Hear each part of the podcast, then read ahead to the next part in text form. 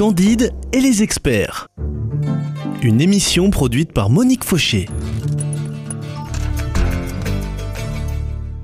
Hervé Choseville, bonjour. Bonjour. Je rappelle à nos auditeurs qui peuvent écouter les émissions précédentes qui ont, ont été diffusées le mercredi, en début d'après-midi, en fin d'après-midi. Référez-vous à nos grilles.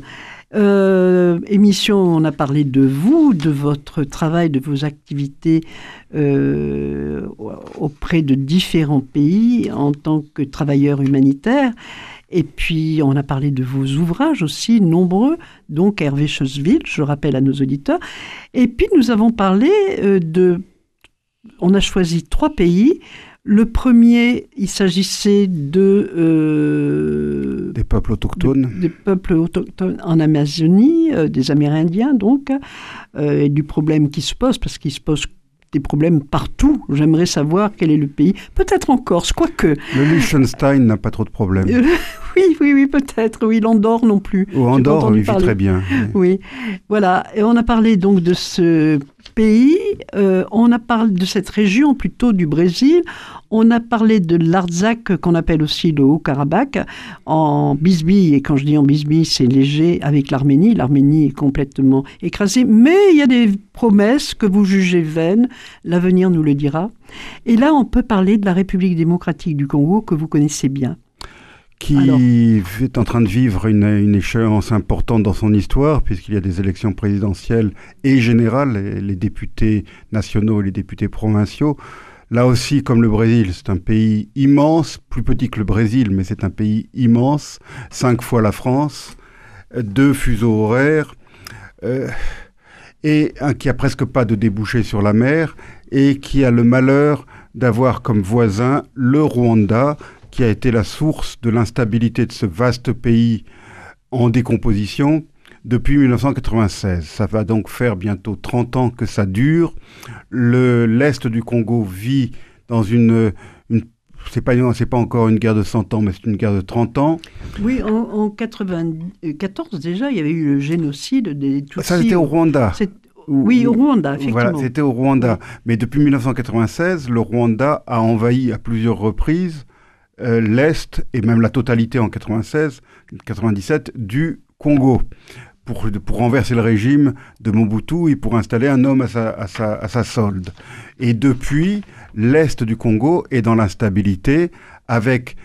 C'est un peu, je parle souvent de poupée russe parce que euh, vous ouvrez une poupée, vous en trouvez une autre. Là, on a des mouvements rebelles qui n'ont de rebelles que le nom, qui sont en fait des groupes armés qui ont été créés par, les services euh, spéciaux rwandais et armés par le Rwanda de Paul Kagame, qui déstabilise le l'est du Congo parce que le Rwanda, qui est un pays sans ressources quasiment, par des ressources agricoles, euh, cherche, convoite l'immense Congo et surtout les ressources. les, ressources. naturelles. Bon, D'abord le, le, bois de ces forêts, mais en plus les ressources du sous-sol, le gaz, euh, l'or, la cassitérite. Vous connaissez la cassitérite Pas du tout. Pas euh, du tout. Bah, écoutez, si, vous a, si on a la chance de pouvoir manger des, des raviolis en boîte de temps en temps, c'est grâce à la cassitérite, parce que les boîtes de conserve sont faites avec de la cassitérite qui vient du Congo. Bon, et c'est bon, ça c'est écologique?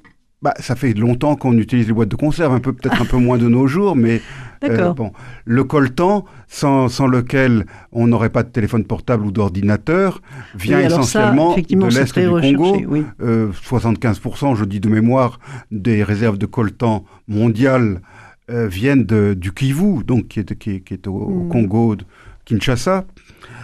Donc tout ça, j'ai Alors, euh, les, diamants, les diamants. Les diamants. Alors moi, euh, Benoît Temant, je pensais que c'était un problème d'ethnie. Enfin, de toute façon, c'était déjà grave. Au départ, il y avait quand même un problème. Quand il y a des guerres, ça exacerbe des problèmes sous-jacents qui ne se manifestaient pas forcément euh, par la violence.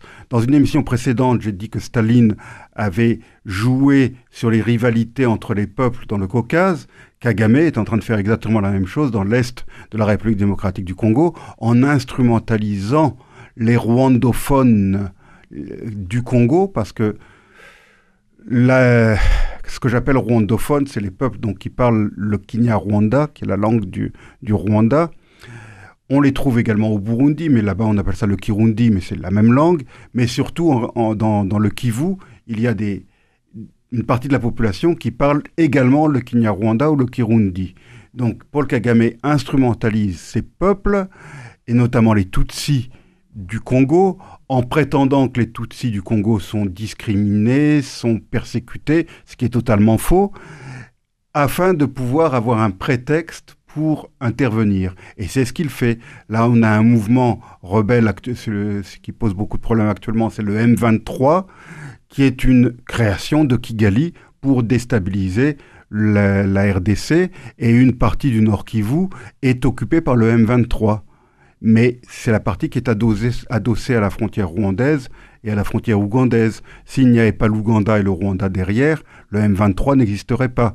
Et vous avez même des, soldats, une partie de ces troupes sont en fait des jeunes Rwandais qu'on a, envoyés au Congo et qui se prétendent ou que l'on présente comme étant des Congolais, alors que ce sont des Rwandais. Mais c'est difficile à faire la différence puisque le M23 est essentiellement un mouvement rwandophone.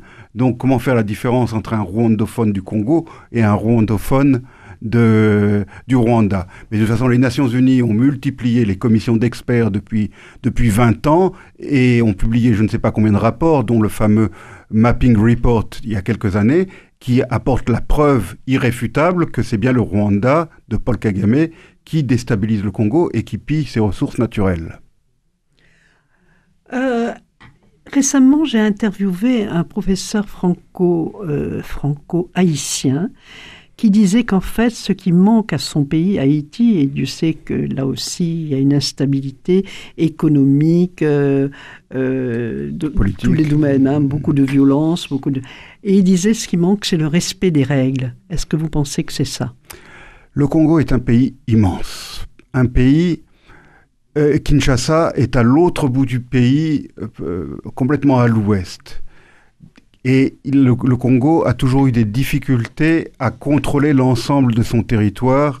Et donc, il est facile pour ses voisins d'encourager des velléités, euh, des velléités sécessionnistes ou euh, tribales, afin de déstabiliser le pays pour pouvoir exploiter les ressources naturelles. C'est exactement ce qui se passe dans l'est du Congo depuis 30 ans.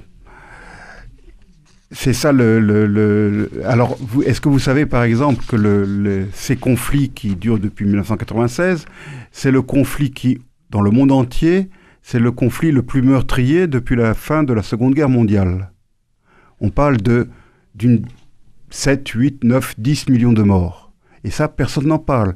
Alors tous ne sont pas morts de morts violentes, il y a eu des euh, famines, probablement. il y a eu des famines, il y a eu des déplacements, des, maladies, parce que les structures sanitaires, les structures euh, gouvernementales ont, disparu dans certains secteurs.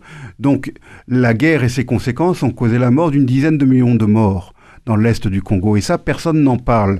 On, on parle de dizaines de millions de morts en Ukraine. Ça nous touche beaucoup parce que ce sont nos, nos proches, euh, nos proches cousins, les Ukrainiens.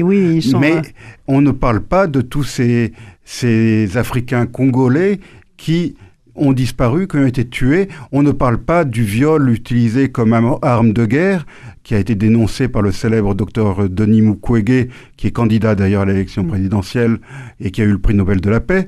Euh, Alors, euh, il y a également le rôle de la mission des Nations Unies pour la République du Congo. Oui, la, la, MONUC puis la MONUSCO sont des, des opérations très coûteuses qui durent depuis, depuis 20 euh, ans, qui sont présentes Avec un effet tout relatif.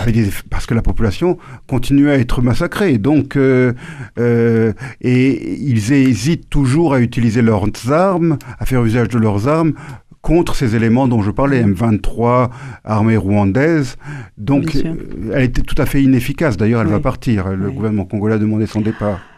Hervé Chesville, au regard de tout ce que vous avez connu, vu, entendu dans les pays que, dont nous avons parlé, quels sont les sentiments que vous éprouvez? Et puis, je vais dire, euh, vous êtes chrétien, vous êtes catholique. Est-ce que vous avez gardé l'espérance?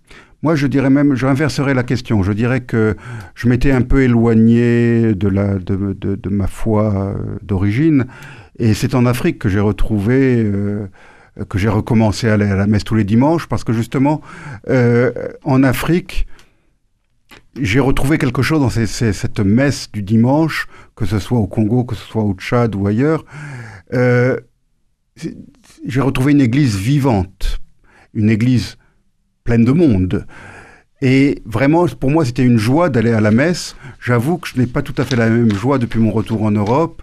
Je trouve nos messes euh, très tristes. Bon, oui, je mais me alors attendez, attendez je vous arrête parce que vous dites ça et en même temps, ils se tapent dessus d'une manière très violente c'est quand même il y, a, un antagonisme là. C'est pas c'est pas le peuple qui se tape dessus. S'il n'y avait pas Paul Kagame derrière pour déstabiliser et pour financer euh, ces mouvements rebelles, il n'y aurait pas de. Imaginez que le Congo soit une île. Il n'y aurait pas de guerre au Congo.